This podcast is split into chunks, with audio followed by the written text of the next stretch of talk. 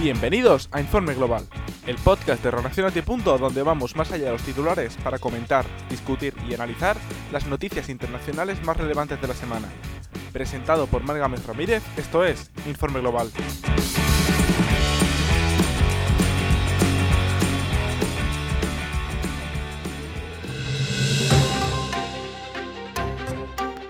Pasando en el mundo?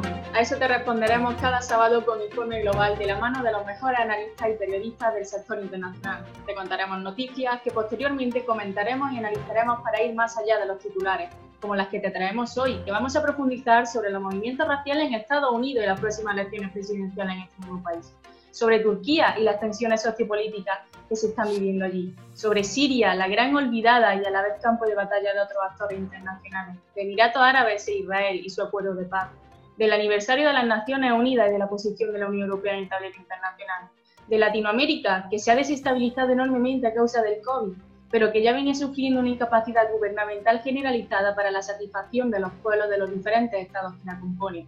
Y finalmente, de Mali, donde recientemente ha habido un golpe de Estado que ha hackeado la zona. Para ello, hoy me acompañan Amin Lejarza y Jesús Osorio. Veamos quiénes son. Amin es graduado en Derecho y Relaciones Internacionales por la Universidad de Lieja, Bélgica, y además está terminando sus estudios en Ciencias Políticas en la Universidad Rey Juan Carlos. Forma parte del International Security Observatory del Eurodefense Co en España, entre tantos otros, y ha sido ponente en el segundo Congreso sobre Ciudad, Seguridad y Terrorismo Global y en el primer Congreso Internacional de Terrorismo Yihadista. Además, participa activamente en medios de comunicación como Rusia Today o Mega Noticias México. Por su parte, Jesús es licenciado en periodismo por la Universidad Complutense de Madrid, España, y analista internacional por INSE Institute. Además, cuenta con una amplísima trayectoria en medios digitales como puede ser Cambio 16 y Mundo o El Español, donde ha sido redactor de información local, edición y cierre de noticias de última hora y responsable de información internacional. Bienvenidos a mí, Jesús, y muchas gracias por acompañarnos en el primer episodio de Informe Global. Empecemos.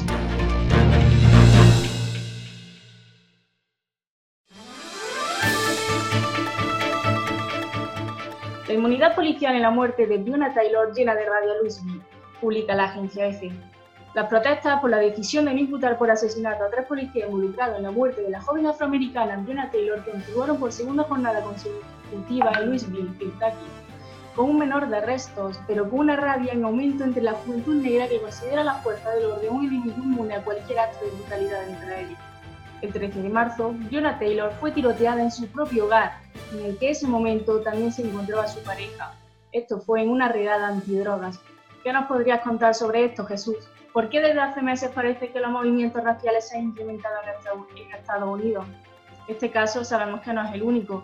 A todos nos suena George Floyd y las consecuencias de su muerte.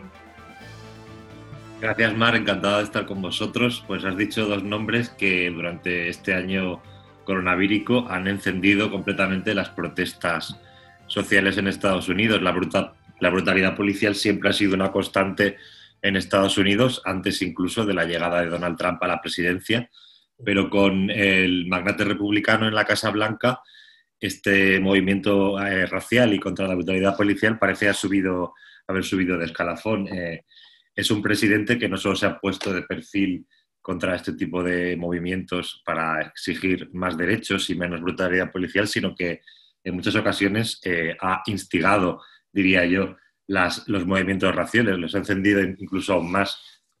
Así es, pero esto no, no, viene solamente de Donald Trump. El sector afroamericano lleva sintiéndose así varios años. Donald Trump es cierto que lo ha incrementado este sentimiento y por eso este despertar. ¿Nos podría hablar sobre ello a mí? ¿Cuáles son las causas para que los afroamericanos se hayan sentido de esta forma y este despertar de esta población?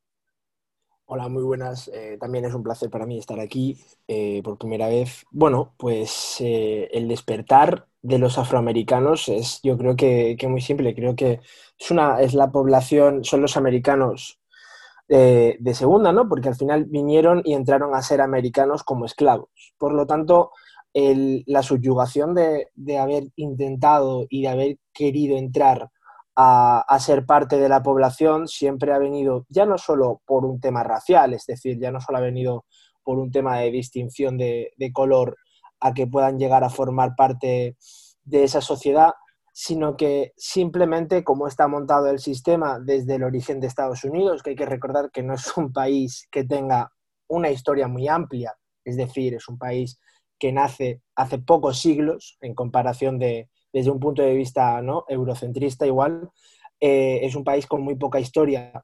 Por lo tanto, es una población que, que ha sido subyugada y que ha sido maltratada hasta mediados del siglo pasado, prácticamente.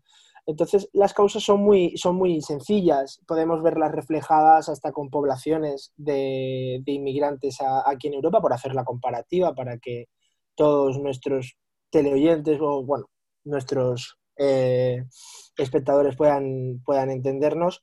Cuando tú coges a una población, empiezas a darles derechos, pero socioeconómicamente la vas eh, dinamitando, la vas eh, cubriendo y la vas digamos, segmentando en guetos, el, problema que, ocurre o que, o que se produce y se proyecta sobre ellos es que nunca llegan a formar parte de la población. Es decir, para que un negro pueda ser parte de la sociedad americana, o es Kobe Bryant, Shaquille O'Neal, Michael Jordan, es decir, o es un atleta, o parece que no puede llegar a ser parte de la sociedad americana porque no está al mismo nivel socioeconómico que las grandes élites americanas. Entonces, eh, la sociedad afroamericana lo que siente es trabajo precarizado, eh, poblaciones segmentadas en guetos, no llegan los servicios, algo que podemos ver aquí en Europa o que se puede ver en otras partes del mundo, y esa crispación unida a un discurso que Donald Trump realmente igual tiene más el problema con los, con los latinos inclusive, ¿no? Y vemos sociedad y vemos personas de, de afroamericanas que siguen la, estela inclusive de, Donald Trump, pero, pero cuando tú sigues con un discurso del America First, eh, Make America Great Again, ¿de dónde sale esa gran América? ¿De dónde viene esa gran América? Es decir, si miras eh, un poco la historia de, de, Estados Unidos, cuando esa gran América existía, igual eran los peores momentos de los derechos para los afroamericanos creo que también esa es la, crispación que, aumenta y que, como bien indicabais, esto no es solamente Donald Trump, pero con ese discurso, que es muy interesante analizar, también se acrecenta el hecho de que la sociedad afroamericana eh, se sienta eh, más vulnerable a igual volver a otros tiempos en los que estaban inclusive peor en derechos que ahora. Efectivamente, quizá es la opinión pública que ha ido generando Donald Trump con su discurso la que ha calado de esta manera en la sociedad estadounidense, que ya no es solo la población afroamericana, sino que se le ha unido el conjunto del país y por eso no ha llegado hasta Europa o España eh, lo de George Floyd, por ejemplo. Sin duda, tema complejo, al igual que el de Turquía, donde han sido detenidos una decena de destacados miembros del Partido Democrático de los Pueblos de la procurda por los disturbios de 2014, no contra Europa Press. Recordemos que los disturbios y enfrentamientos de 2014 estallaron en el marco de las protestas en el sureste del país, de mayoría kurda, ante la acción de Turquía frente a la ofensiva de Estado Islámico contra la ciudad siria de Kobani.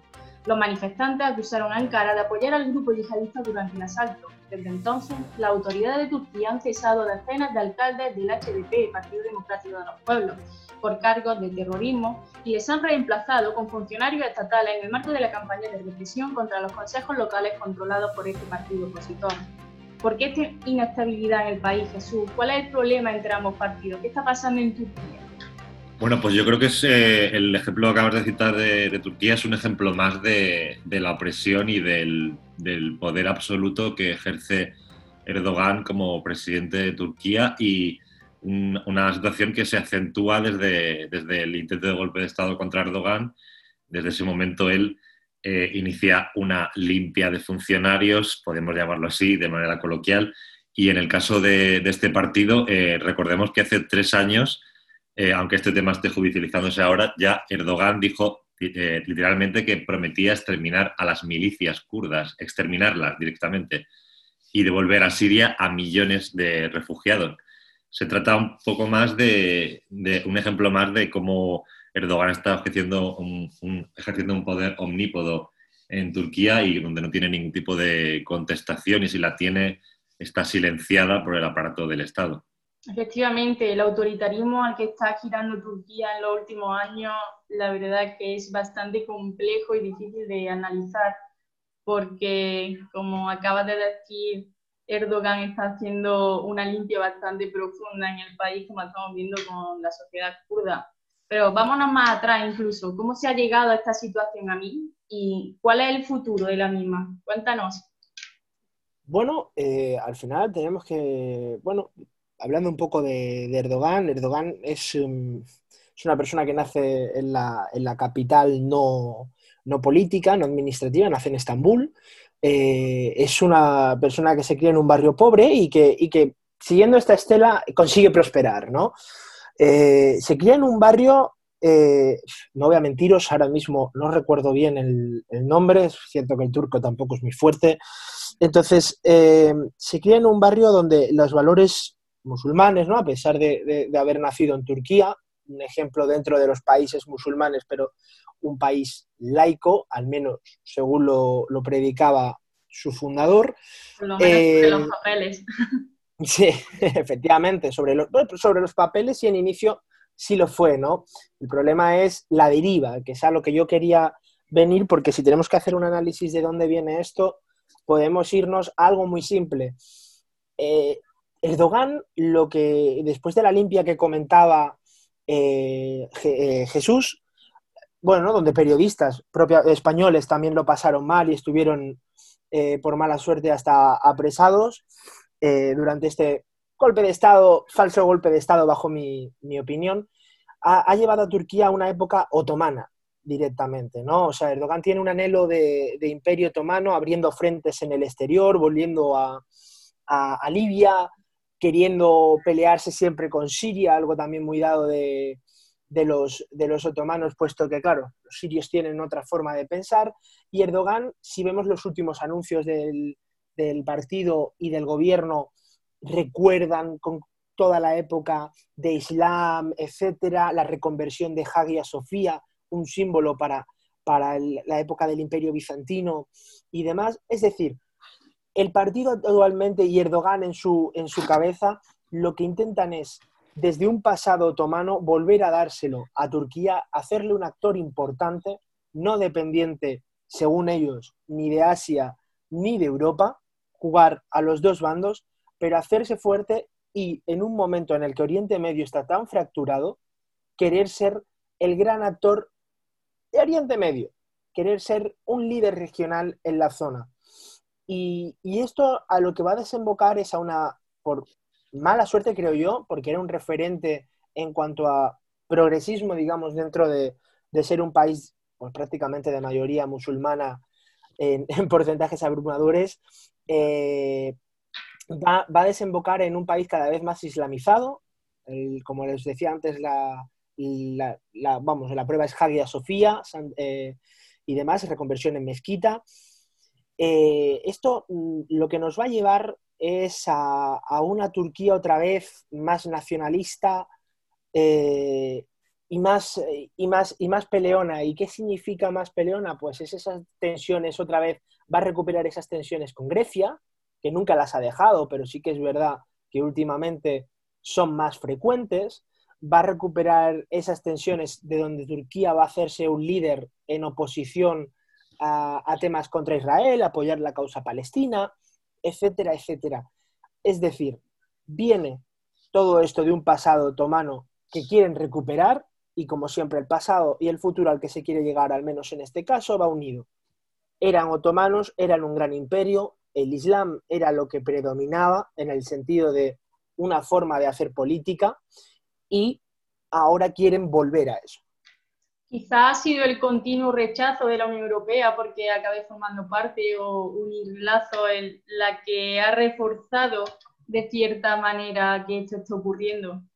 Sí, a ver, eh, no olvidemos que hace unos años, no muchos años, eh, Turquía estaba en negociaciones para entrar a la Unión Europea. Yo creo que todo esto, como bien dices, influye, pero para mí el punto de inflexión es cómo ha cambiado o cómo ha derivado, eh, como comentaba Amin, eh, eh, Turquía y Erdogan en concreto desde el, desde el golpe de Estado. Se ha convertido en un, presidente con aires autoritarios e incluso dictatoriales. O sea, la Unión Europea ha tenido que ver, pero creo que el origen del problema está en cómo se desarrolla el post-golpe de Estado contra, contra Erdogan, en el que él aprovecha para, para la mano dura con esa, con esa motivación de, del golpe de Estado. Sí es. Sí, la verdad que no hay mucho más que añadir. Efectivamente, la limpia marca un antes y un después, ¿no? Yo creo que ya la limpia se ha quedado como marca en esta conversación de, después de que Jesús lo dijese.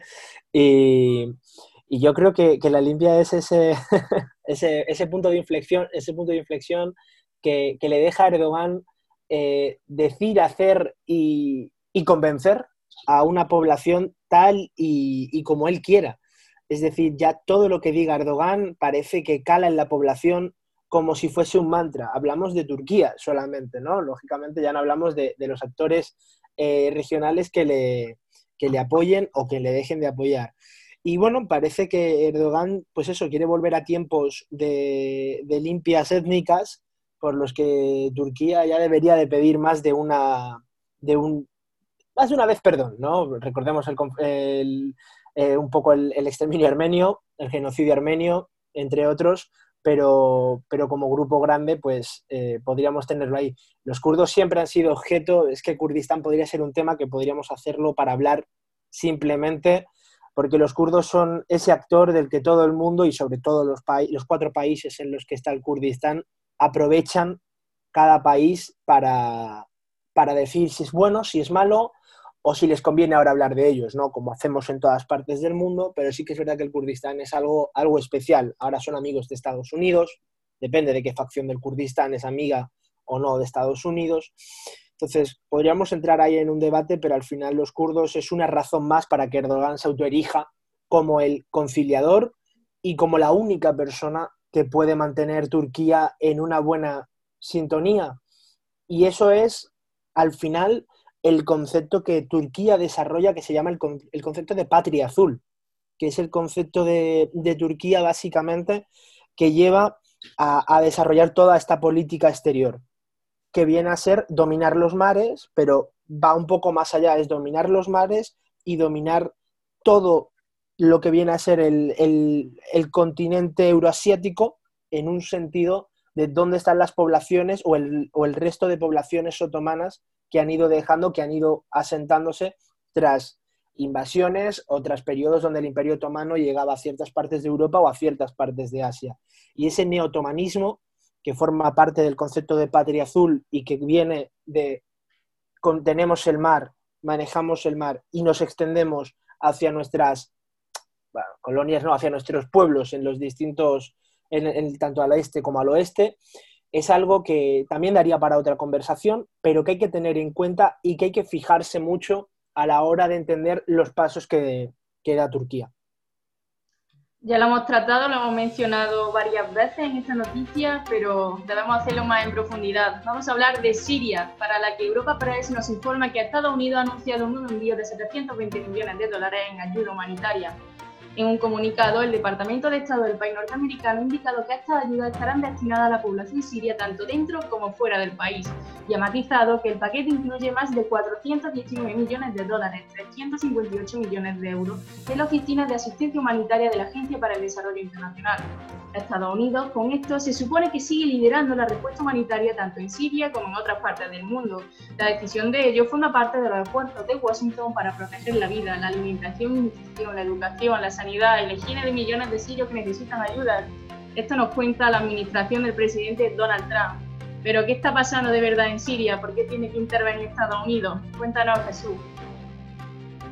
Pues eh, me alegra que hablemos de Siria, que es un, un, país y un conflicto que lleva ya más de casi 10 años, desde 2011, en el panorama internacional y que a menudo olvidamos y creo que no es solamente culpa de los medios de comunicación que aquí represento yo en esta charla, En este caso, eh, la guerra de Siria ha sido un ejemplo de cómo la comunidad internacional ha ido dando la espalda eh, año a año a un conflicto que, significa muchas cosas y que cambia el tablero de la región, pero al que en, general, eh, no en todos los momentos del conflicto, la comunidad internacional, con Estados Unidos siempre a la cabeza, en teoría, ha dado la espalda. Hablabas de, ese envío de ayuda humanitaria que es súper necesario, pero creo que no se ataja en ningún momento desde hace años, ni siquiera se comenta ni se habla en los foros internacionales del más, alto nivel, se habla de cómo atajar con este conflicto que, tiene ya el apellido para siempre de conflicto olvidado y me alegra de que hablemos de ello, pero creo que Estados Unidos podría liderar eh, mucho más eh, la respuesta internacional y, no solo con Donald Trump, pero los presidentes anteriores o el que pueda venir después de noviembre tienen ahí una asignatura pendiente y, o muchas y entre ellas está en las primeras debería estar Siria. Aunque es cierto también que Estados Unidos se ha acabado posicionando como uno de los actores internacionales en el conflicto. Está llevando a cabo como su propia guerra contra Rusia y los aliados de esta en el frente. ¿Qué piensas sobre ello? ¿Qué nos podrías contar? Aquí tiene mucho que ver eh, la, bipolaridad del mundo eh, eh, que han generado tanto Putin desde Rusia como, como Trump desde Estados Unidos. O sea, Siria se ha convertido en un campo de batalla derivado de, estos dos bloques, de Rusia y Estados Unidos. Pero creo que esa posición de la que hablas más de, de Estados Unidos, de interesarse por, por lo que pasa y lo que deja de pasar en, Siria es más una demostración de poder frente a Rusia, que tiene intereses en Siria y en la zona, que más un interés por, intentar atajar el, conflicto sirio. Creo que es eh, ahí entra un poco el tema este tan interesante del que nos gusta hablar a nosotros, de la geopolítica. Cómo utilizar un país para cómo utilizar un país, un tercer país, Siria, con una problemática muy compleja para, para unas confrontaciones que nada tienen que ver con arreglar lo que pasa. Además, para parte de la doctrina, este conflicto se está manteniendo a cosa hecha por estos actores internacionales que están jugando en el terreno. ¿Qué nos podrías contar sobre ello a mí? Tiene actores, eh, sinceramente, para aburrir, ¿no? Porque podríamos incluir a Irán, podríamos incluir a, pequeños actores regionales o actores eh, sí, actores regionales, pero de carácter no estatal, como puedan ser los, bueno, los kurdos sí, depende de quién lo diga o quién lo mire, también hay que decirlo así, eh, el Estado Islámico, es decir, hay distintas herramientas que hacen que el conflicto sirio sea lógicamente mucho más complejo a la vez de que sus fines son más simples de los que nos hacen ver, quiero decir, al final el fin es algo muy sencillo, pero la manera de llegar a ese mismo es una suma, es una gran partida de ajedrez, ¿no? Donde hay muchos actores que en, esta peculiaridad de partida de ajedrez a veces hasta cambian, ¿no? A veces son blancas y a veces son negras estas figuras. Pero en definitiva, la, lucha Estados Unidos y, Rusia yo creo que ha sido un gran punto de inflexión. No, fíjate, para, para Estados Unidos, ¿no? Que siempre intenta, siempre intenta sacar rédito de una guerra a nivel internacional, sino para Rusia. Es decir, la Unión Soviética cae, me voy a remontar un poco atrás, y, es el gran conflicto, en mi opinión, en el que Rusia vuelve a entrar y, vuelve a autoerigirse como la potencia directa a nivel internacional que le vuelve a combatir a Estados Unidos de una manera como igual, yo no lo he vivido, pero como se podría recordar en la, en la Guerra Fría, que se, convertían, que se combatían entre soviéticos y, estadounidenses, aunque bueno, ahora desde esta posición de, patriotismo y nacionalismo ruso, pero que siempre nos recuerda o nos trae un, recuerdo siempre ¿no? a tener que mencionar a, la propia URSS, pero fuera de esto, eh, que creo que es una lectura que siempre hay que hacer, ¿no? como Rusia ha conseguido sacarlo, hay que también tener en cuenta que Siria al final es eh, un país clave para Rusia en su geopolítica a nivel del Mediterráneo. Eh, es el único sitio donde eh, Rusia tiene bases militar, tiene una base militar y, donde tiene, y es el único sitio a través del que tiene salida al, Mediterráneo. Por lo tanto, hay que, hay que contar con varias, hay que contar con varias, con varias pequeñas piezas que te hacen entender cómo la gran cantidad de intereses eh, va a suponer siempre un continuo rompecabezas. Porque después entra Irán, que que es aliado de, digamos, más del bloque de Rusia, pero claro, Irán también tiene sus intereses personales con los que Rusia tampoco casa, entran los kurdos, todos combaten al Estado Islámico, pero después algunos utilizan al Estado Islámico, Al Qaeda también está por ahí, que nos olvidamos y demás, con su ex filial, eh, el Frente al Nusra, que también está. Es decir, es un rompecabezas formado por actores eh, regionales no estatales y actores regionales que, van uniéndose sobre todo a estas dos grandes potencias que son Rusia y Estados Unidos y que nos llevan a, ver que, como bien decía Jesús, después de casi 10 años, eh, aquí solo se saca el tema sirio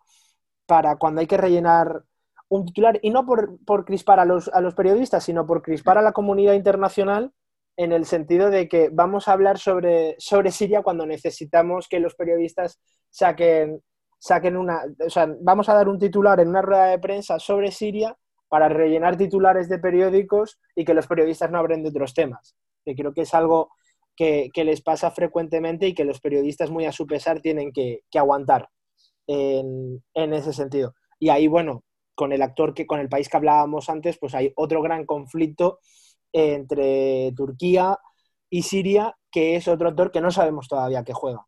Un día se lleva bien con Rusia y otro día se lleva bien con Estados Unidos. Por lo tanto, podemos definir que Siria le queda mucho camino por mala suerte, que estas ayudas pueden venir bien, pero hay que tener en cuenta, y es algo que yo hago mucho hincapié siempre, a quién le damos las ayudas, porque cuando tú mandas ayuda humanitaria al país que sea, yo pongo el ejemplo de África, y esas ayudas muchas veces llegan a señores de la guerra, eh, no sirve de nada, efectivamente no sirve de nada, porque si la van a coger siempre los mismos, no sirve de nada, entonces hay que, no sé cómo se va a hacer, pero la logística de cómo se reparte ese dinero tiene que ser muy importante y la gran cantidad de actores nos va a determinar mucho el, el futuro, pero por ahora parece que no va a ser, que no va a ser nada satisfactorio.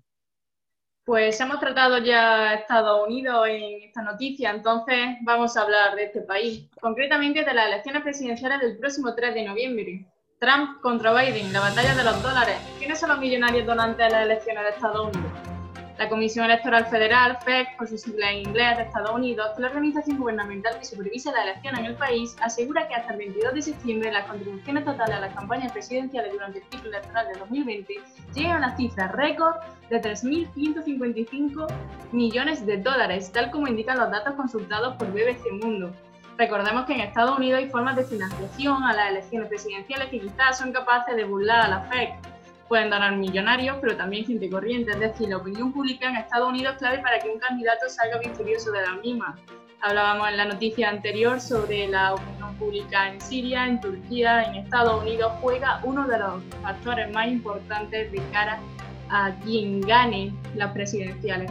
¿Qué debemos tratar al respecto, Jesús, para detectar los vaivenes tanto en política interna como externa de Donald Trump? Es decir, cómo afecta la opinión pública por una parte en la elección y cómo lo hacen los millonarios por otra.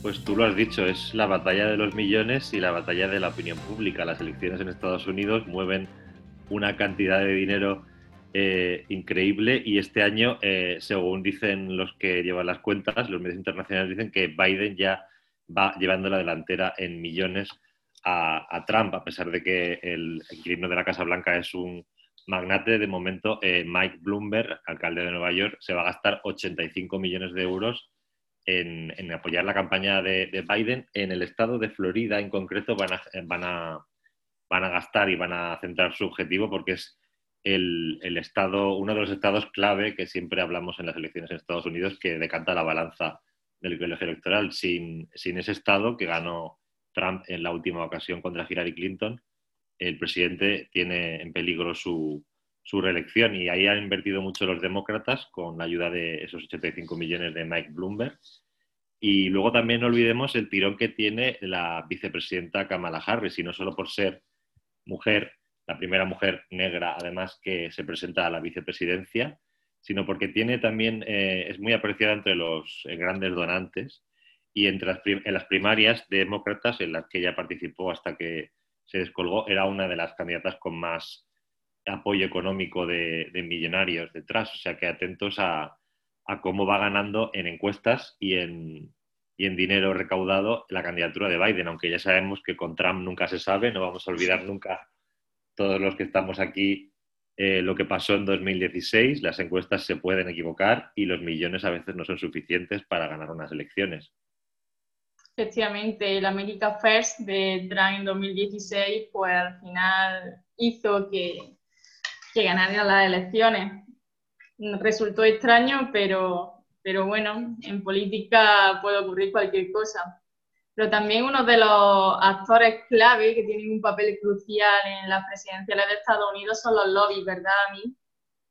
Sí, por supuesto, ¿no? Yo creo que, al final eh, los lobbies es, eh, es, el día a día del Congreso en Estados Unidos. Quiero decir, eh, sin, los lobbies no se podría entender la política americana y, y sin House of Cards muchos no podríamos entender los entresijos a veces la política americana. Y no es por basarme en una serie para entender algo tan complejo, pero sí que es verdad que nos da muchos tips de cómo se pueden llegar a hacer las cosas dentro de la política americana y sí que es verdad también, eh, hasta por gente que he podido yo eh, a veces eh, comentar, gente que trabaja en Estados Unidos, en Washington concretamente, me dicen, bien documentados están, ¿no? Entonces creo que siempre es una serie, y aquí lo dejo, la recomiendo, a pesar de toda la polémica que puede generar ahora la serie por cuestiones que no tienen nada que ver. Pero, pero el tema de los lobbies y los grupos de presión, por si alguien no... Porque básicamente esa es la definición de un lobby, y más en política sobre todo, pero se puede extender a todo, como grupo de presión, es lo que mueve a, Estados Unidos. Y aquí es cuando actores que no tienen por qué ser eh, profundamente nacionales también intervienen. Es decir, aquí es cuando eh, pueden interceder ya no solo intereses empresariales, sino intereses de terceros países. Cuando, por ejemplo, tú, vamos a poner un caso que me parecería un poco utópico de que pasase, pero vamos a decir que, Víctor Orbán, lógicamente, ¿no? Por, un poco de, decir de simpatías, lógicamente quiere que gane Donald Trump y crea un lobby, es decir, crea un grupo de presión, crea un conglomerado de empresas, un poco de, presión en Estados Unidos, y lo que van a hacer es un poco ya no solo invertir dinero, sino eh, tampoco no solo invertir en opinión pública, sino que también van a invertir en hacer presión a, los propios caucus del Partido Demócrata. Es decir, eh, esto, este es el juego del lobby final. Es hasta si tú puedes llegar a conseguir que, que el otro partido te apoye o sea más leve o más liviano a la hora de competir, etcétera, etcétera, es como ganamos nosotros, pero a cambio te damos esto. Es decir, ganan aquí los republicanos, tú no vas a ganar, pero a cambio te podemos dar ya no solo algo tan simple como una suma de dinero, sino te podemos dar ciertos beneficios, a veces se reparten puestos, pero eso es algo también mucho más mucho más simples, dejas la política y vente a mi consejo de administración, ¿no? que eso también lo hemos vivido mucho aquí en, España eh, y ha sido un tema de mucha polémica, pero además hemos vivido uno hace poco, ya otra vez. Entonces, eh, sí, sí, sí. No, no voy a entrar porque estamos hablando de Estados Unidos. Pero, pero hay que tener en cuenta que en el tema, que en el tema lobby es, y más en un país como Estados Unidos, como bien indicaba Jesús, donde el dinero, para todos los sitios el dinero es todo, pero, pero en Estados Unidos igual la balanza poder-dinero, ¿no? que en la política, en la geopolítica podemos entender que es preferible tener poder a tener tanto dinero si no sabes administrarlo o no crear poder a partir de ese dinero, la balanza poder-dinero en Estados Unidos es más equilibrada, es decir, importa más el dinero de lo que puedan llegar a importar en otros sitios porque ellos solo entienden crear poder muchas veces a partir del dinero. Y hay otras formas de pensar o de crear poder a partir de estrategia que no requiera tanto dinero.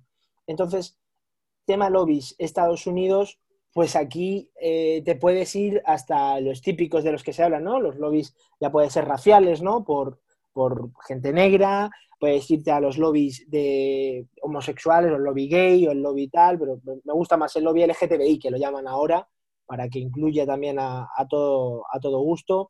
Eh, es decir, el tema de los lobbies es cómo yo, como pueda ser en este caso Biden, o como yo, como Donald Trump, te convenzco para que tu grupo, es decir, para que tu grupo racial, tu grupo, digamos, en este caso LGTBI, o a veces tu grupo sectorial, estados del sur, podemos volver a, temas inclusive hasta más de, añoranza histórica de Estados Unidos, voy, a, voy a, llevar a cabo una legislación, voy a llevar a cabo unas medidas que te convenzcan más. Esto se traduce al final en más dinero para, para mi campaña y más dinero en una campaña y más minutos, y esto nos lo puede explicar mucho mejor Jesús, más minutos en la tele y además en un país como Estados Unidos dan más votos. Es así, válgase la redundancia, pero es así de simple. Las ideas igual no son tan importantes muchas veces como los minutos delante de una televisión o como los minutos inclusive pues en un formato como en el que nosotros llevamos,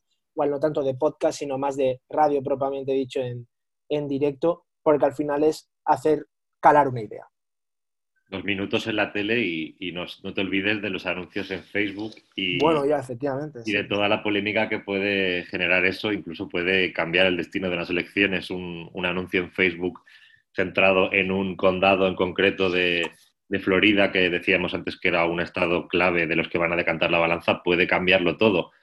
Eh, el ejemplo más claro lo comentábamos antes. Eh, Hillary Clinton iba a arrasar a Donald Trump en las elecciones, las encuestas se equivocaron estrepitosamente y nadie supo ver todo lo que tenía detrás la campaña de Trump, de estos lobbies, de estos intereses contrapuestos. Creo que ahí eh, hay que hacer eh, un mea culpa muy importante los periodistas, eh, sobre todo los Estados Unidos, porque esto no es una cosa que no nos enteráramos aquí de cómo iban las cosas allí, sino que en New York Times, Nate Silver, analistas muy reputados, erraron dramáticamente en sus predicciones y, y luego has tirando del hilo, se ha descubierto el papel de pues, lo que hablábamos, la batalla de los millones que compran anuncios, que compran voluntades y que, y que te hacen ganar elecciones o perderlas. Sí, además en el caso de Donald Trump yo creo que sería muy interesante recordar la figura de esta persona que siempre pasa desapercibida, que es Roger Stone, su, su famoso asesor. Pero claro, también este es, otro señor que se merece igual hasta, hasta un podcast en el sentido de merecerse, porque tiene, tiene experiencia para, aburrirnos y, demás. Y, es un tío, y es un, es un asesor que viene de estar con, gente muy importante y con, grandes presidentes de Estados Unidos, amigo íntimo, si mal no recuerdo, de, Nixon. Eh, estamos hablando de, de una de las grandes figuras y que ya vio en Donald Trump hace mucho tiempo algo, algo de, lo que se podía, de lo que se podía sacar eh, partido. Y, Roger Stone es un tío que, sale a la calle, te vende su libro y vendiéndote su libro te, le estás escuchando y te, está diciendo que, bueno, pues igual si, si empezamos a deportar niños latinos ya, tampoco habría ningún problema. Antes de que llegase la propia elección ya iba diciendo eso, es decir, te parabas en la calle, estabas en, hay, una imagen, un vídeo que rula pero que no sea una fake news y me la haya, y me la haya comido, pero es un vídeo de este señor vendiendo su libro y, ya en la campaña de Donald Trump y diciendo, bueno, pues si empezamos ya a partir de mañana, aunque todavía no hayamos ganado las elecciones, a deportar niños latinos, pues tampoco sería malo, porque total están encerrados en jaulas. Es la táctica o la técnica tan agresiva y que si conociésemos más esta figura, al menos fuera de Estados Unidos, donde allí ya sí que le conocen bastante, podríamos entender mucho más esa táctica de el mandato por tweet o decir grandes barbaridades eh, de cara a los medios de comunicación o lo no políticamente correcto de cara a una persona que es el presidente del país más importante del mundo, ¿no? De la, de la superpotencia, entonces, de la gran superpotencia mundial. Así es, pues, hablando de lobbies, grupos de presión y opinión pública, tenemos el perfecto ejemplo, Israel, porque los estados también pueden conformar lobby, sobre todo en Estados Unidos.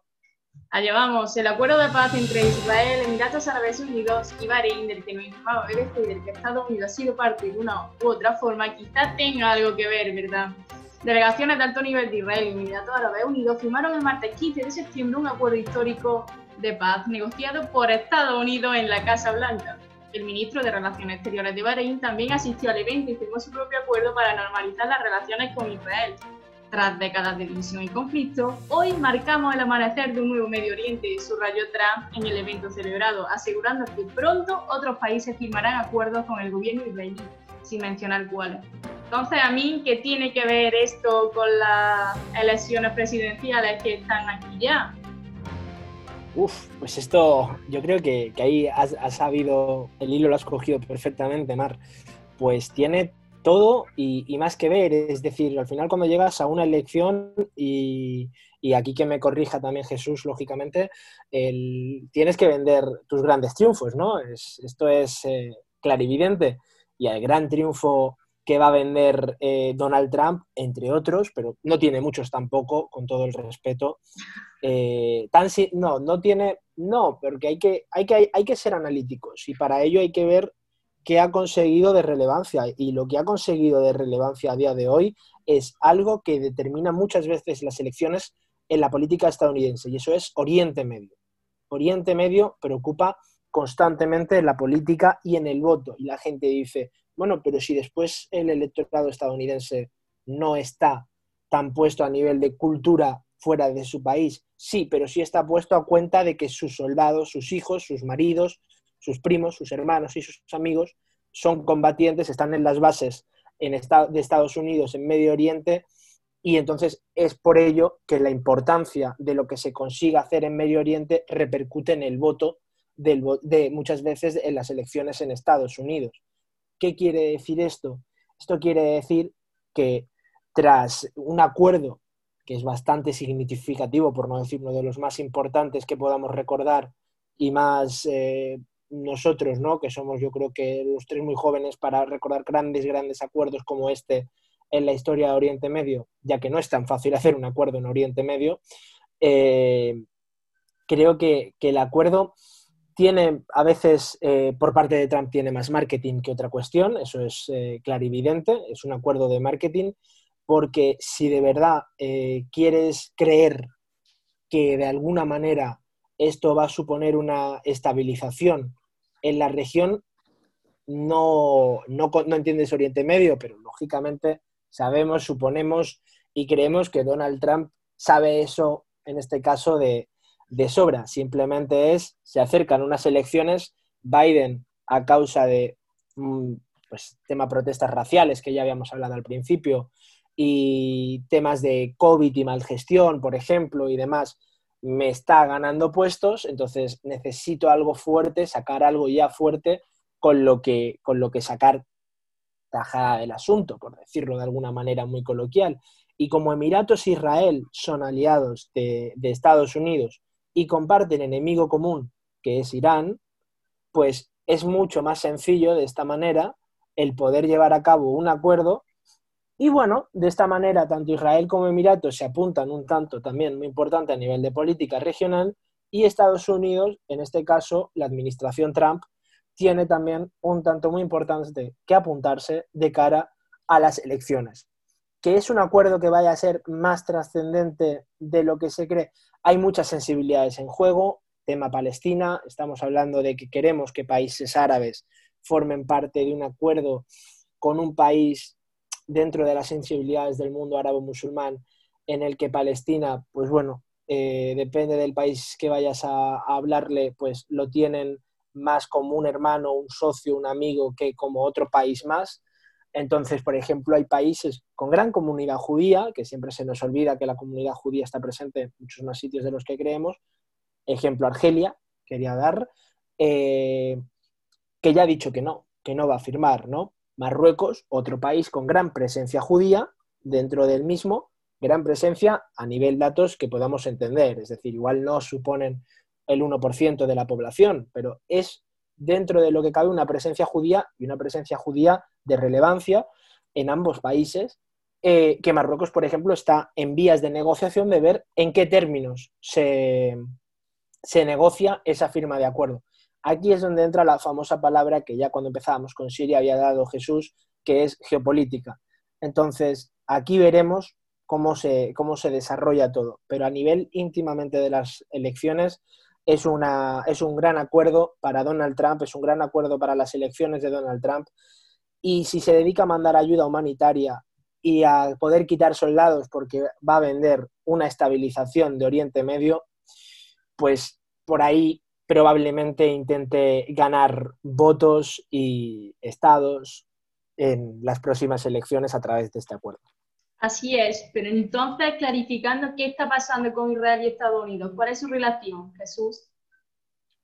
Pues la verdad es que es una gran pregunta que creo que podríamos responder eh, preguntando o llamando, si tuviéramos el teléfono, a Jared Kushner, por ejemplo. Sabéis que es el yerno de Donald Trump y es el principal asesor, cerebro, o como lo queramos llamar, de todo lo que está haciendo Trump eh, eh, respecto a, Oriente Próximo, me atrevería a decir, y sobre todo Israel. Hay unas relaciones ahí muy, muy, muy familiares y muy de negocios, intereses que pueden explicar que, que esté siempre muy pendiente y que sea un aliado mucho más, mucho más sólido de Israel y Estados Unidos de lo que estaba siendo ya normalmente en, anteriores presidencias. Yo creo que eh, lo has dicho tú muy bien, estamos en una etapa de vender triunfos políticos, quizá en diplomacia Trump ha sido bastante eh, versátil, ha tenido cosas que parecía, había días que parecía que iniciaba la Tercera Guerra Mundial y luego se daba la mano con Kim Jong-un. En el tema de Oriente Próximo, eh, también lo has dicho, eh, Palestina. No es la primera vez que Trump prescinde de Palestina para llegar a un acuerdo sobre Oriente Próximo. Es algo que a muchos nos resulta incomprensible. O sea, no estuvo presente en el plan de paz del presidente, ese acuerdo del siglo del que hablábamos, y dejar fuera a, a Palestina, yo creo que condena cualquier futuro de estos acuerdos de paz que intenta vendernos la administración Trump, eh, justo eh, además acercándose la fecha de las elecciones, queda mes y medio para que sepamos quién, si se queda Trump o tenemos nuevo presidente en Estados Unidos. Así es, Trump, que por cierto no acudió a la cumbre virtual para la celebración del 75 aniversario de la Organización de Naciones Unidas, lo informaba Deutsche Welle el 21 de septiembre. El mundo tiene demasiados desafíos multilaterales y un déficit de soluciones multilaterales, advirtió el secretario general de la ONU, Antonio Guterres, al inaugurar la cumbre virtual para celebrar los 75 años de la organización. Nadie quiere un gobierno mundial, pero tenemos que trabajar de manera conjunta para mejorar la gobernanza mundial, dijo Guterres. ¿Cuál es el papel de la ONU para la comunidad internacional entonces, Jesús? Yo creo que el papel de la ONU en la comunidad internacional tiene que. La ONU tiene que hacerse la pregunta de, ante este nuevo mundo que nos está dejando este 2020 lleno de, cambios, eh, crisis sanitaria mundial del coronavirus, eh, una crisis económica que afecta o afectará a todo el planeta, eh, la ONU tiene que hacerse una pregunta y es en qué posición quedamos nosotros ante esta crisis mundial, qué papel vamos a jugar, cómo podemos poner en práctica ese multilateralismo del que tanto se ha hablado esta semana en el aniversario de la ONU.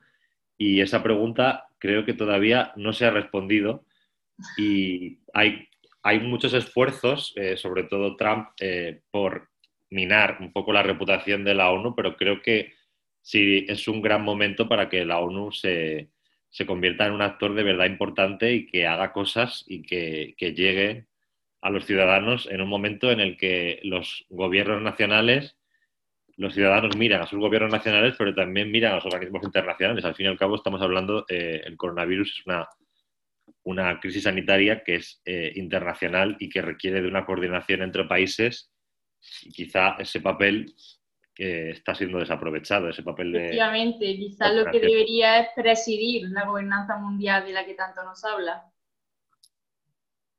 ¿De dónde viene y hacia dónde va entonces la ONU, amigo?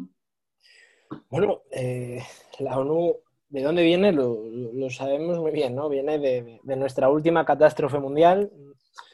Eh, viene, surge, ¿no? Bueno, ya venía a partir de que si la Liga de las Naciones, la sociedad. Bueno, no vamos a dar una clase de relaciones internacionales que, que igual no les interesa tanto a nuestros espectadores. ¿De dónde viene la ONU? Pues surge, surge a partir de, de lo que viene a ser la Segunda Guerra Mundial, punto y final. Tampoco hay que, creo que haya que incidir mucho más en eso, pero hacia dónde va, que creo que es el gran dilema, como bien nos daba Jesús, el gran dilema de, en mi opinión, al menos de la ONU, es eh, si yo tengo que presidir la, gobernanza del mundo, o al menos ser el, actor o ser el juez un poco de la gobernanza mundial, ¿no? Porque igual presidir a muchos les va, les va a hacer, les va a chirriar el oído. Quiero decir, hablo de que cuando eres superpotencia, ya no solo Estados Unidos o China, sino hablo ya más actores como Francia. Es decir, eh, actores que tampoco les guste que haya alguien que les presida, más allá de, su, presidente. Eh, creo que, algo muy importante que hay que tener en cuenta en la ONU es lo siguiente. La ONU, que dentro de como organización, hace nivel de fines y, demás, creo que es una organización perfecta en cuanto a un modelo idílico de qué buscamos en este mundo, eh, tiene un grave problema y es que cuando Estados Unidos, en este caso gran superpotencia, me apoya mucho o me da grandes fondos, hemos sido durante toda la historia más de la mano de lo que Estados Unidos podía pregonar, entonces el papel, quién estaba en la ONU junto, quién dirigía o quién era el presidente de la ONU junto a quién estaba en Estados Unidos, casaba mucho, y ahora que parece que China es el país que más va a apostar por, por, organismos eh, supranacionales a cuenta de que tiene que hacer y tiene que empezar a dar un lavado ya no solo de imagen, sino a nivel de que tiene que tener mayor presencia a nivel internacional en cuanto a vender su, su marca, ¿no? siendo algo muy, muy simple ese término, pero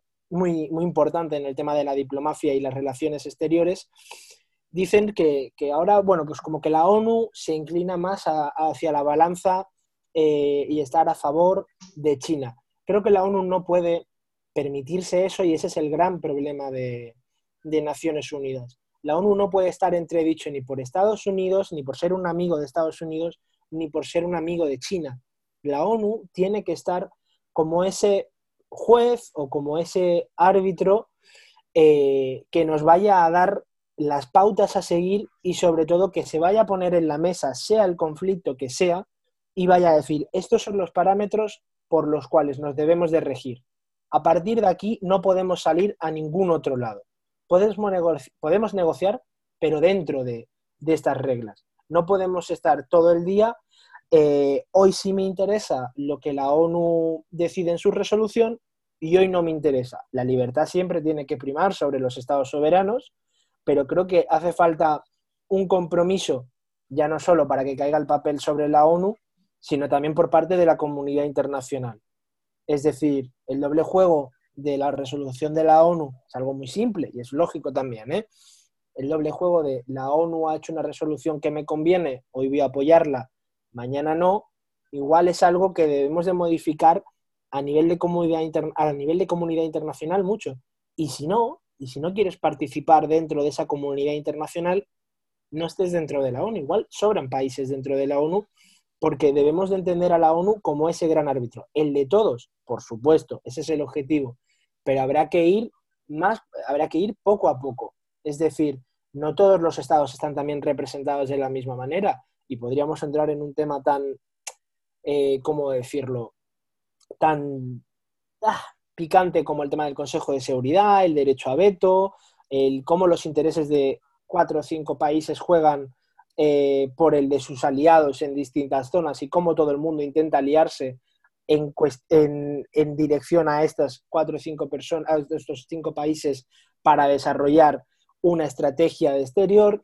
Entonces, aquí es donde hay que sentarse, pensarlo bien y ver muy bien todo lo que la ONU tiene que, repensar ellos, los estados también, pero sobre todo la ONU, que es quien tiene que dar la imagen y no puede seguir cuestionada ni estar cuestionada por ser un día más eh, afín a Estados Unidos y el otro por ser más afín o estar yendo a una afinidad mayor ahora con, con China. Pues hablando de Estados Unidos y de China, en esta asamblea el presidente del Consejo Europeo, Charles Michael, dejó claro que en la nueva rivalidad entre Estados Unidos y China, la Unión Europea sigue conformando con Washington una alianza vital, informó. Estamos profundamente conectados con Estados Unidos, compartimos ideas, valores y un afecto mutuo que se ha reforzado a lo largo de la historia y continúa muy encarnado en una alianza transatlántica vital, aunque esto no impide que ocasionalmente tengamos en foco intereses divergentes, dijo el responsable europeo en un discurso grabado. ¿Por qué la Unión Europea se mantiene con Estados Unidos, Jesús? ¿Cuál es la relación entre Estados Unidos y la Unión Europea? Bueno, yo creo que al margen de quien ocupe la presidencia de la Casa Blanca, incluso eh, habiendo casi terminado el primer mandato de Trump, eh, la Unión Europea no se puede permitir eh, romper lazos con al otro lado del Atlántico, con, Estados Unidos. Creo que la relación es la, declaración que decía Michel de que sigue siendo una alianza vital se explica muchas cosas. hay una guerra comercial que entre Estados Unidos y China en la que Europa también ha recibido algún azote y, en una etapa como esta de incertidumbre económica, em, la Unión Europea no se puede permitir eh, caer en desgracia, por así decirlo, por parte de Estados Unidos. Yo creo que tiene que mantener esa alianza. hay muchos intereses económicos en juego.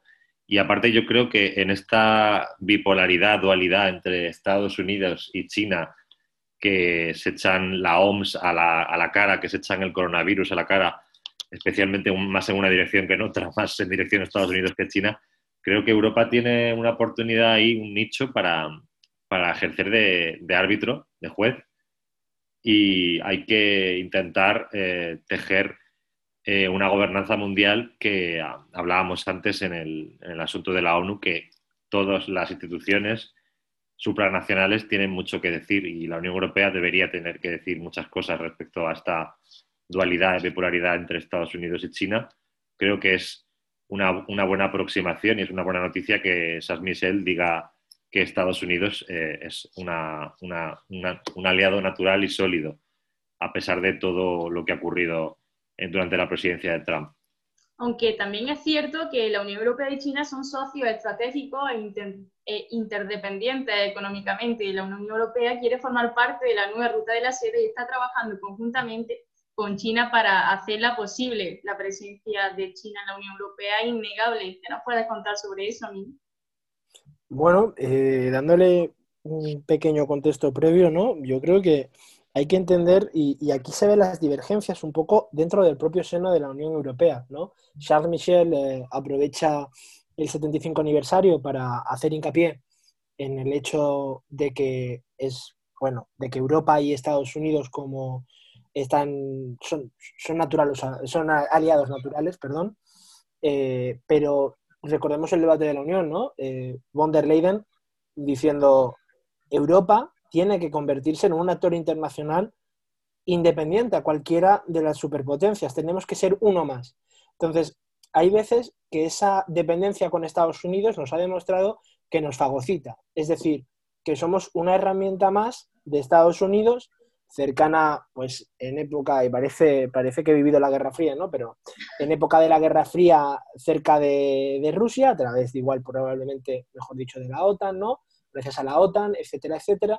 Pero éramos como, tampoco sería igual muy, muy exagerado decir fagocitación como había nombrado, pero es un poco así al fin y al cabo, porque nuestras decisiones muchas veces dependían de, de ellos. Porque es verdad que le teníamos en deuda el hecho de la Segunda Guerra Mundial, al menos por cómo, cómo se entiende la Segunda Guerra Mundial, les debemos también la ayuda contra, contra un poco para, ganarla, ¿no? Entonces, eh, en, esa, en, esa disyuntiva, yo creo que, hay que entender que, Charles Michel, eh, yo creo que llegarían algún tipo de, malestar por parte de, Estados Unidos después de las buenas relaciones, eh, tras las palabras de, de von der Leyen, que decía antes, ¿no? La de nosotros vamos a ser más independientes y claro, ahora que, se saque el tema de, oye, como queremos ser independientes a todos, con China también nos podemos llevar bien y también podemos ser partes de, esta ruta de, la seda y además nos es mucho más simple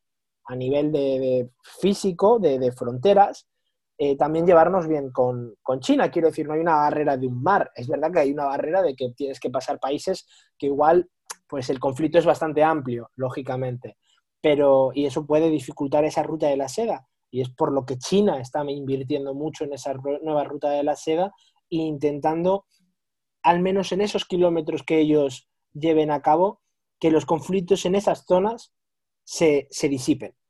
Se disipen. Lo que pasa es que tenemos que pasar por países muy rocambolescos como puede ser Afganistán. Entonces, eh, en ese sentido va a ser, va a ser complicado pero de, la ruta de la seda nueva que llegue a Europa y esas, digamos, convergencias nuevas o más estrechas y sobre todo públicas con China por parte de la Unión Europea y no solo por parte de países de la Unión Europea, lo que hay que sacar en claro es que Europa está medio dando un golpe en la mesa, porque le suele costar a veces, eh, pero medio dando un golpe en la mesa a la hora de decir, nosotros queremos y debemos y tenemos que ser un actor como otro más y tenemos que converger, da igual si sea con Estados Unidos, que ha sido nuestro socio natural, como pueda ser con China, a en este caso un nivel más eh, económico, que Estados Unidos también ha sido un socio económico, pero bueno, hemos sido igual muchas veces más en guerras que, en otra cosa, o al menos a nivel de número de casos.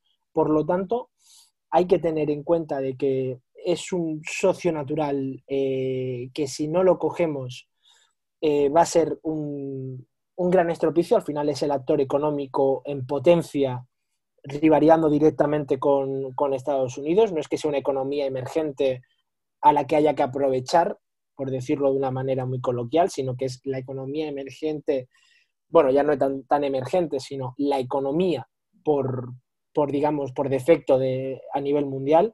Y, y, no tenemos que quedarnos atrás, pero eso no tiene que significar que nos tengamos que llevar mal con Estados Unidos. Es decir, no puede ser una amistad de conmigo o sin mí. Tiene que ser una amistad en la que hay que entender que ya no solo hay dos bandos y que Europa puede ser un bando más. Puede ser un bando más y puede tener relaciones con ambos.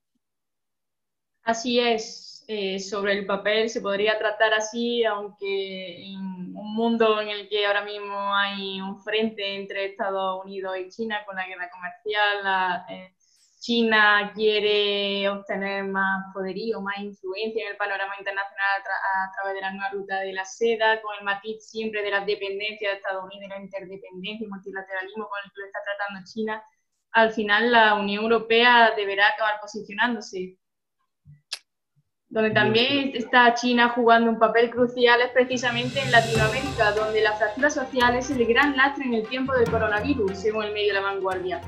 En un informe publicado este jueves, cuatro organismos internacionales capitaneados por los CDE recuerdan que las previsiones auguran una caída del Producto Interior Bruto latinoamericano superior al 9% y dibujan el escenario social que eso va a acarrear.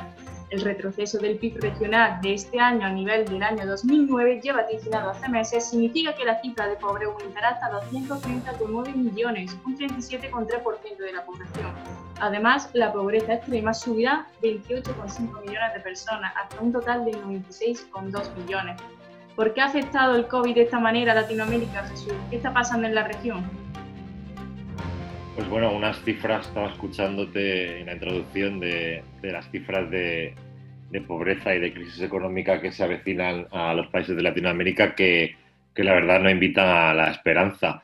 El COVID nos ha afectado a todos, nos ha dejado a todos al desnudo como países que, que quizá no han invertido lo suficiente en recursos públicos, en sanidad, en seguridad y en el caso de Latinoamérica, en el que estamos hablando ahora, eh, yo creo que tiene mucho que ver eh, la incidencia de la inestabilidad política en el continente, un país con, o sea, una región con muchísimas posibilidades, pero que desgraciadamente, con algunas excepciones, ha tenido una larguísima temporada de, inestabilidad política. Evo Morales saliendo del país, eh, todo lo que está ocurriendo en Venezuela con la oposición y dos gobiernos en paralelo que no se reconocen. Eh, lamentablemente creo que, Latinoamérica va a ser uno de los continentes que más sufran eh, las consecuencias económicas y sociales del coronavirus y tiene por delante un gran reto. Si la clase política no, despierta y, y no sale de esa permanente confrontación en la que muchos países están, eh, creo que sin la clase política no se puede remontar eh, el panorama que tú, que tú pintabas eh, económico. Así es, la incapacidad de los gobiernos latinoamericanos por responder a las necesidades sociopolíticas y económicas de sus pueblos es lo que lo ha llevado hacia donde están hoy día. Pero repasemos algunos acontecimientos. A mí, háblanos de Colombia, Bolivia, Venezuela, Argentina, México, ¿qué está pasando con ellos?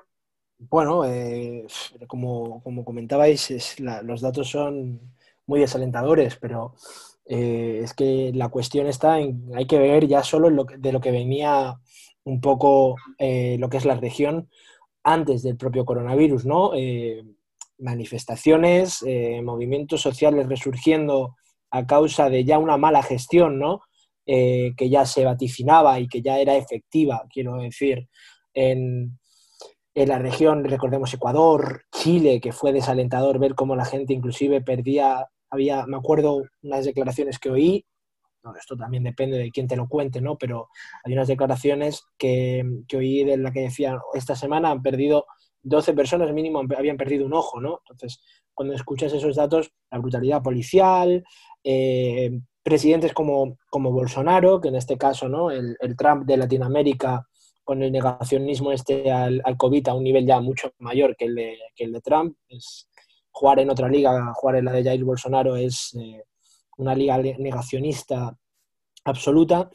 Pero, pero lo que viene a ser Latinoamérica es que ha pasado de ser eh, desde México hasta, hasta Sudamérica, o sea, lo que es toda la región, que hablamos de Latinoamérica y creo que siempre nos centramos un poco en Sudamérica, o sea, yo creo que yo soy el primero que peca en ese sentido. Eh, yendo un poco de sur a norte, por cambiar un poco el panorama, hay que entender que yendo un poco por regiones, Sudamérica concretamente, en este caso, eh, se ha convertido o ha pasado de ser igual esa parte de la región donde la izquierda revolucionaria bolivariana tenía un gran peso en cuanto a presidencias y los acuerdos, para bien o para mal, eran mucho más sencillos, a tener que volver a enfrentarse a una disyuntiva de bloques, a una disyuntiva de, crear acuerdos. Y, tampoco, al igual que en cualquier región del mundo, tampoco son los mejores a la hora de sentarse y de, de ponerse de acuerdo. Evo Morales, eh, me parece muy fino, como ha dicho Jesús, el hecho de Evo Morales se fue de Bolivia no es por entrar en tema de golpe o no golpe de Estado, pero ya hemos visto, ¿no? Se prometieron elecciones y ahí tenemos a, a pero no vamos a, vamos a analizar más que a opinar, que intentarlo en, este caso. Eh, después eh, vemos como presidentes o expresidentes, en este caso, en Colombia, eh, son juzgados.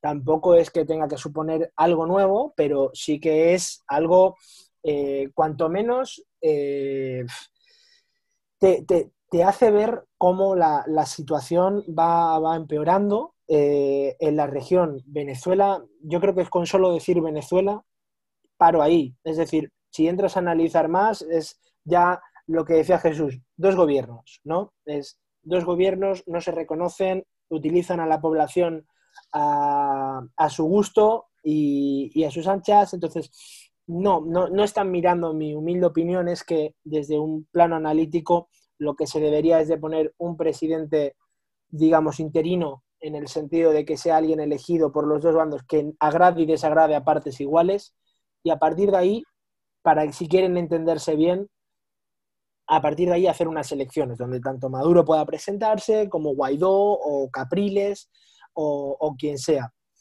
Eh, Brasil, eh, lo que sería el subcontinente dentro del continente, ¿no?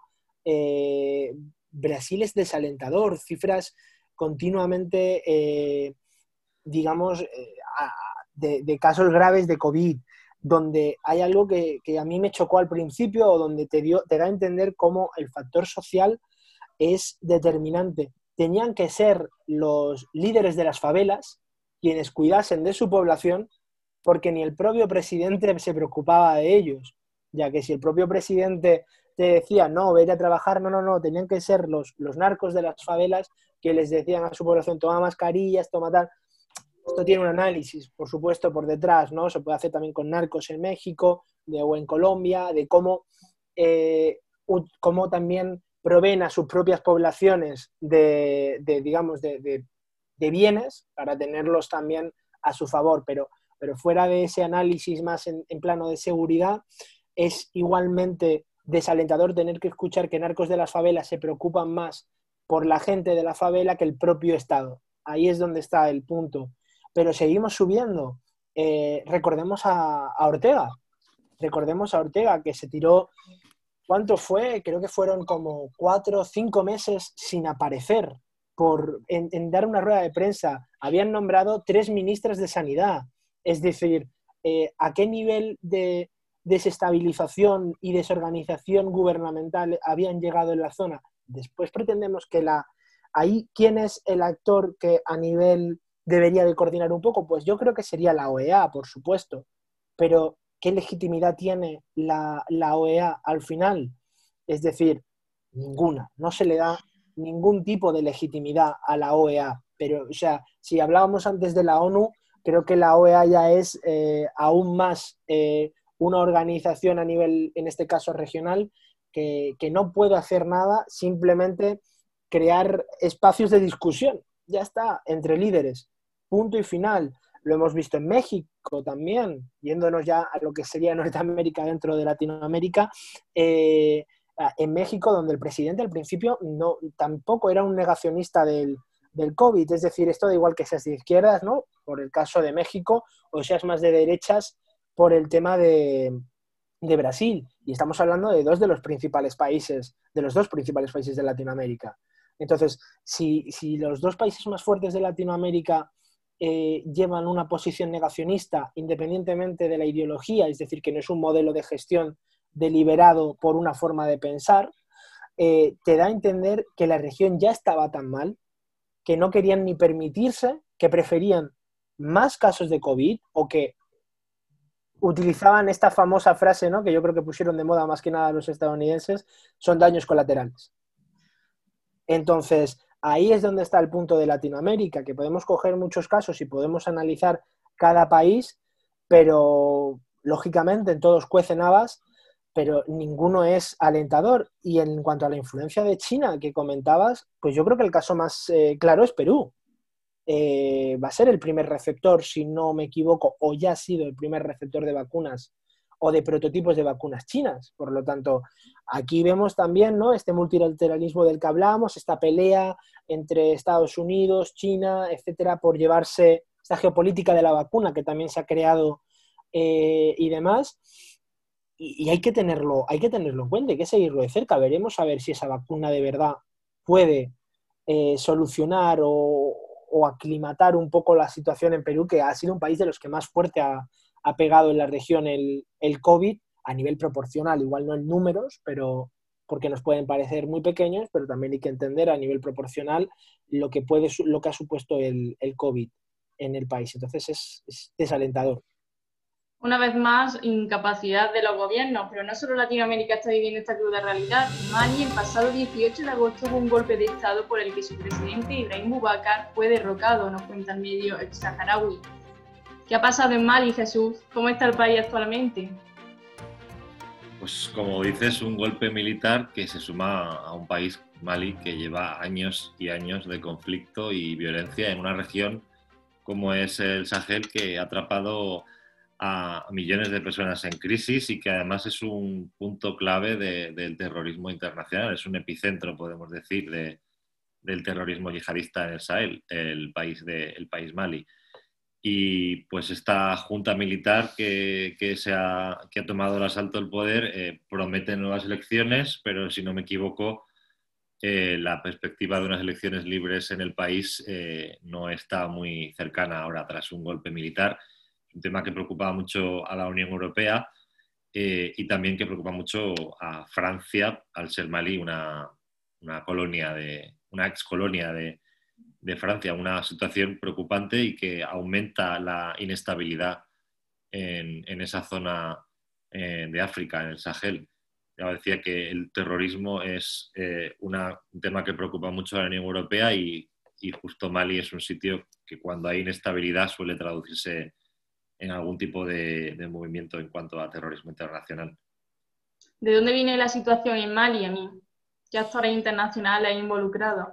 Uf, actores internacionales en, Mali, bastantes, ¿no? Pero sobre todo, eh, ya lo decía Jesús, Francia.